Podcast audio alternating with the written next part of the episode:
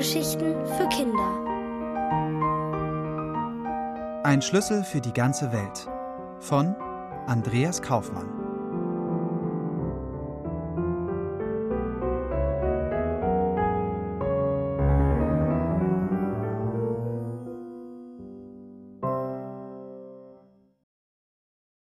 Ein geheimnisvoller Fund.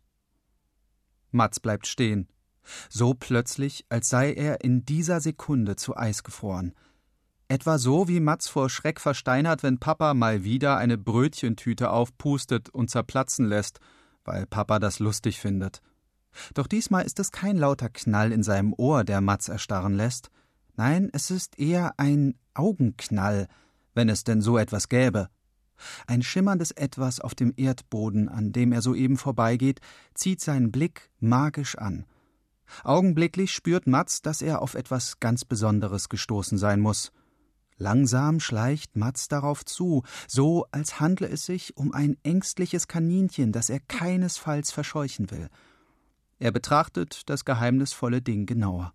Zwischen welkem Laub und ein paar Stängeln Löwenzahn verborgen, glitzert es golden in der Nachmittagssonne. Mats schärft seinen Blick. Ist es womöglich ein wertvolles Geldstück? Oder gar pures Gold. Er bückt sich und pult das schimmernde Etwas aus dem lehmigen Boden. Nein, ein Geldstück ist es nicht und Gold ebenso wenig. Als Mats das metallene Ding sorgsam von Erdkrumen befreit, mit den Fingern daran entlangfährt und von allen Seiten betrachtet, kann er einen runden, flachen Gegenstand ausmachen, der in einen gezackten Steg mit Rillen übergeht. Mats hat so ein Ding schon früher gesehen. Bei Papa zum Beispiel. Er benutzt es jeden Tag, um die Haustüre zu öffnen. Was Mats aufgeregt in seiner Hand hält, ist ein Schlüssel. Ganz zweifellos. Aber wer hat ihn dort hingelegt? Oder verloren?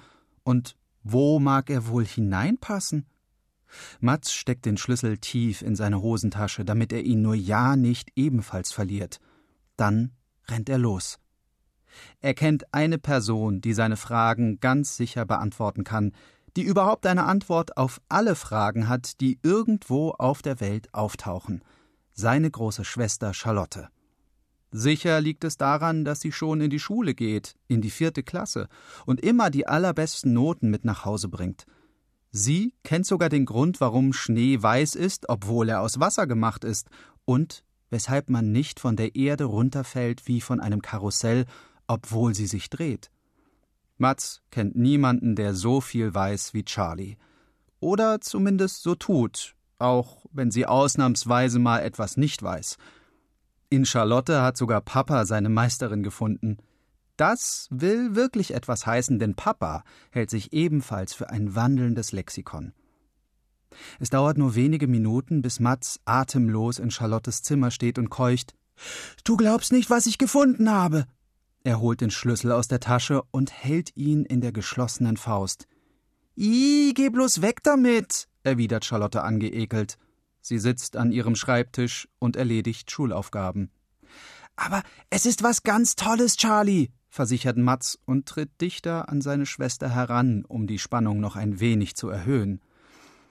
So toll wie die tote Maus, die du neulich angeschleppt hast, oder das kaputte Telefon, oder der abgerissene Fetzen der Straßenkarte? fragt Charlie spöttisch. Mats muss zugeben, dass sich ihre Vorstellungen davon, was etwas ganz Tolles ist, sehr unterscheiden. Charlie mag Dinge, die geordnet und übersichtlich sind und vor allem sauber. Mats hingegen fühlt sich von allem angezogen, was ein richtiges Abenteuer verspricht. Während Charlottes Schrank aussieht, als habe sie zum Einräumen ein Lineal benutzt, muss man Mats Schranktür kräftig zudrücken und verriegeln, damit einem nicht alles daraus entgegenpurzelt. So jemand wie Charlotte kapiert natürlich nicht, dass auch eine leblose Maus ein fantastisches Fundstück sein kann. Erstens ist längst nicht erwiesen, dass sie wirklich mausetot ist, und selbst wenn, so ist zweitens ein totes Haustier immer noch besser als gar keins findet Mats. Das gleiche gilt für das kaputte Telefon. Papa erlaubt ihm noch kein Handy, deshalb kann er mit dem kaputten immerhin so tun, als besitze er eines. Und das Stück von der Straßenkarte kann durchaus zu einem großen Plan gehören, der ihn zu einem Schatz führt. Charlotte jedoch hat von solch geheimen Sachen keine Ahnung. Sie versteht nur etwas von Dingen so, wie sie sind, und nicht, wie sie sein könnten, findet Matz. Trotzdem ist sie genau die richtige, die er nun endlich zu dem Schlüssel befragen will. Es ist aber gar nicht schmutzig oder kaputt, verspricht Matz. Dann lass das Ding mal sehen, seufzt Charlie. Sie ahnt, dass er ansonsten keine Ruhe gibt. Matz öffnet seine Faust so langsam, als befinde sich darin ein kleiner Marienkäfer, den er keinesfalls verletzen wolle. Charlie glotzt ihn verständnislos an. Das ist doch bloß ein Schlüssel, bemerkt sie abfällig. Bloß? echot Matz. Du weißt doch gar nicht, ob man damit nicht die allercoolsten Sachen aufschließen kann. Weißt du es denn? spottet Charlie, doch er besteht darauf. Könnte doch sein.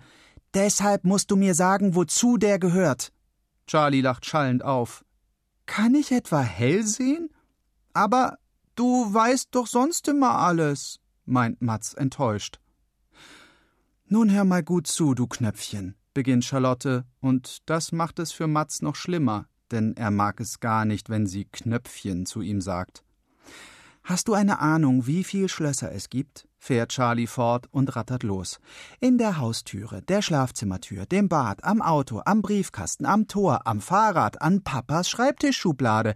Ist ja gut. Aber der hier muss ein ganz besonderer Schlüssel sein. Ach ja? Und wieso? Mit wichtiger Miene deutet Matz auf sein Fundstück. Guck doch mal, der ist richtig golden. Bestimmt ist der für ein Schloss. Natürlich ist der für ein Schloss, stöhnt Charlie. Ich meine für ein richtiges Schloss, ein großes, wo ein König drin wohnt und eine Königin, sonst wäre er bestimmt nicht golden. Charlie schüttelt den Kopf. Wo wohnen denn hier in der Gegend Könige? Guck außerdem mal, wie der aussieht. Schon ganz abgeschabt. Das jedoch findet Matz kein bisschen verwunderlich. Schlösser, in denen Könige wohnen, sind eben ziemlich alt. Da ist es nicht erstaunlich, wenn auch die Schlüssel dazu schon reichlich mitgenommen aussehen. Bring das Ding bloß dahin, wo du's her hast, schlägt Charlie vor und wendet sich wieder ihren Schulaufgaben zu. Das jedoch kommt für Mats keinesfalls in Frage. Noch Stunden später, als er bereits im Bett liegt und Papa nach der Gute-Nacht-Geschichte längst im Flur verschwunden ist, holt er seinen geheimnisvollen Schlüssel unter dem Kopfkissen hervor – er tastet im Dunkeln mit seinen Fingern am gezackten Schlüsselbart entlang und denkt nach. Gleich morgen früh wird er sich auf die Suche nach dem passenden Schloss machen. Matz ist sich beinahe sicher, dass es ein großes und prächtiges sein muss. Während er es sich ausmalt, mit seinem riesigen Tor, den stolzen Türmen und Zinnen, verwandeln sich seine Gedanken allmählich in Träume, und Matz dreht sich zufrieden auf seine liebste Seite und schläft ein.